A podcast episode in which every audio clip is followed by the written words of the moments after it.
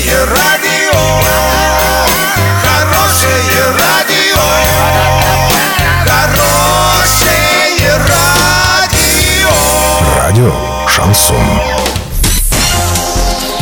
С новостями к этой минуте Александра Белова. Здравствуйте. Спонсор выпуска «Строительный бум» ИП Халикова РМ. Низкие цены всегда. Картина дня за 30 секунд. С карниза многоквартирного дома в центре Орска на автомобиле упал цемент. АвтоВАЗ отозвал в России около тысячи «Лада X-Ray». Подробнее обо всем. Подробнее обо всем.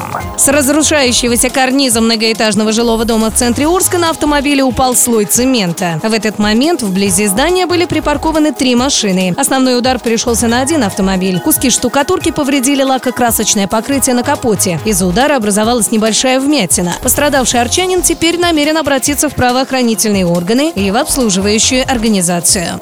АвтоВАЗ объявил об отзыве более 900 автомобилей «Лада X-Ray» из-за возможного повреждения сварного шва усилителя руля. В Росстандарте уточнили, что отзываются автомобили, проданные с января нынешнего года. На этих машинах заменят проблемные детали. Ремонт для владельцев авто будет бесплатным.